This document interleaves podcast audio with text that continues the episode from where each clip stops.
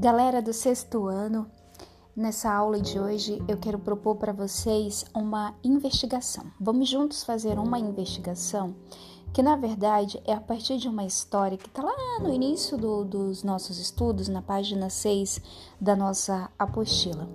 Mas com qual objetivo? É, no fundo, nós desejamos com essa história fazer uma análise daquilo que está acontecendo na nossa sociedade atual tá bom? Então a história. E eu, tio, vou para onde? Sonhei que caía um poço fundo, bem fundo, como aquele em Alice no País das Maravilhas. Quando enfim meus pés chegaram à terra firme, observei uma saída iluminada no fim de um túnel que se estendia à minha frente. Fui até lá. De repente, como se uma cortina se abrisse, Vi um campo lindo, sabe? De verde intenso, com muitas flores, de árvores frutíferas e de pequenos animais correndo agilmente de um lado a outro. Teria chegado ao paraíso? Olhei mais detidamente, observando os animais e o rio límpido que alimentava uma lagoa tão azul que se confundia com o céu que refletia. Teria voltado no tempo em um período em que a natureza ainda era a dona do planeta e não tinha sido invadida pelo homem? Subitamente ouvi um ruído ensurdecedor de um trem ultramoderno. Sabe, daqueles usados nos países ricos, que passou bem ao meu lado na velocidade de uma bala. Acompanhei sua trajetória e pude ver que ele se dirigia a um aglomerado de edifícios que estava às minhas costas. A paisagem mudou tão radicalmente que me pareceu um quadro futurista, embora tudo o que estava já existisse no meu mundo. Aviões riscavam o céu em rasantes iradas sobre uma espécie de floresta de prédios altíssimos. Uma fumaça branca que saía da chaminé de uma fábrica compunha um desenho junto às linhas deixadas pelos aviões. A rodovia que margeava a cidade estava repleta de carros que corriam com a velocidade de quem tem muita pressa. Alguns paravam no estacionamento de um shopping ao ar livre. Nesse amplo espaço cimentado e sem árvores, as pessoas se cruzavam sem se olhar, hipnotizadas pelas vitrines. Havia lojas de tudo: roupas, sapatos, brinquedos, joias. Do outro lado, havia uma praça, em frente a uma pequena igreja, ao lado de uma lan house, com paredes de vidro. Lá dentro, jovens viviam a realidade virtual. Tudo parecia tão correto como a cena de um filme, quando, de repente, gritos vindos do centro da praça me trouxeram de volta à realidade. Um menino, quase da minha idade, corria desesperadamente seguido de perto por dois policiais, que rapidamente o alcançaram e o prenderam. Nas mãos do menino, a prova do delito: um par de tênis, objeto de desejo de muitos adolescentes. O policial recuperou o tênis e o entregou à vítima, um outro menino ainda amedrontado pela violência que havia sofrido. O policial o alertou: Seja mais cuidadoso, tem sempre um espertinho por aqui.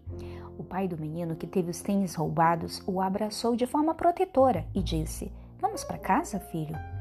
O outro menino, sentado no chão da praça, sob o controle do policial, perguntou: E eu, tio, vou para onde?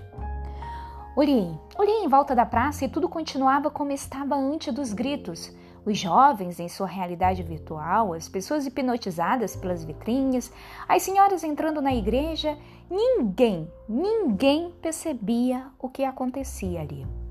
A pergunta do menino ficou sem resposta. Acordei. Esse sonho me permitiu ver como, em um filme, a realidade no qual vivo, na qual vivo, e pela primeira vez me pareceu estranha. Fiquei confuso e me questionei. Qual era o mundo daquele menino que não sabia para onde ir? Como é mesmo o meu mundo? Quem é o responsável por tantas realidades diferentes? Sou parte de tudo isso? E assim, galera, a gente termina essa história. E qual é a investigação? Que investigação nós podemos fazer a partir dessa história, né, em relação ao, ao contexto, né, que nós estamos vivendo hoje? né? Todos nós sabemos, estamos em quarentena, estamos reclusos por uma necessidade que, que veio até nós, né? Por conta desse vírus, que enfim, que nós ainda não conseguimos controlar, né? Então, por esse motivo, estamos nós reclusos. Mas que lições nós podemos tirar diante de uma sociedade, né, que vive é, realidades como dessa história? Né? Esse sonho não é apenas um sonho, é realidade, é o que a gente vive no nosso contexto, né? de muitas desigualdades sociais, de pessoas egoístas, né? de pessoas que, que não que acham né? que são a do, de tudo e que portanto não partilha, né? que são indiferentes à realidade dos outros o cuidado que nós não temos para com ah, os outros seres vivos, porque nós não somos os únicos seres vivos e nós dependemos dos outros seres vivos, nós dependemos de maneira profunda de toda a matéria-prima, de tudo aquilo que está aí posto na natureza, né? E que nós não somos mais importantes do que esses outros seres vivos e que muitas vezes nós temos dificuldade de entender isso. Então, nessa investigação, eu proponho para vocês que a partir dessa história, a gente levante né, algumas questões, alguns pontos né, relacionados ao que nós estamos vivendo. Só que vai ser propositivo. Que, que nós podemos fazer a partir de agora para que nós possamos e nós consigamos transformar o mundo, para que nós possamos ter mais consciência e o cuidado com que nós temos ter tanto com as pessoas quanto com os seres vivos, os outros seres vivos, né? sejam, sejam, seja tudo isso de uma maneira mais correta, digamos assim.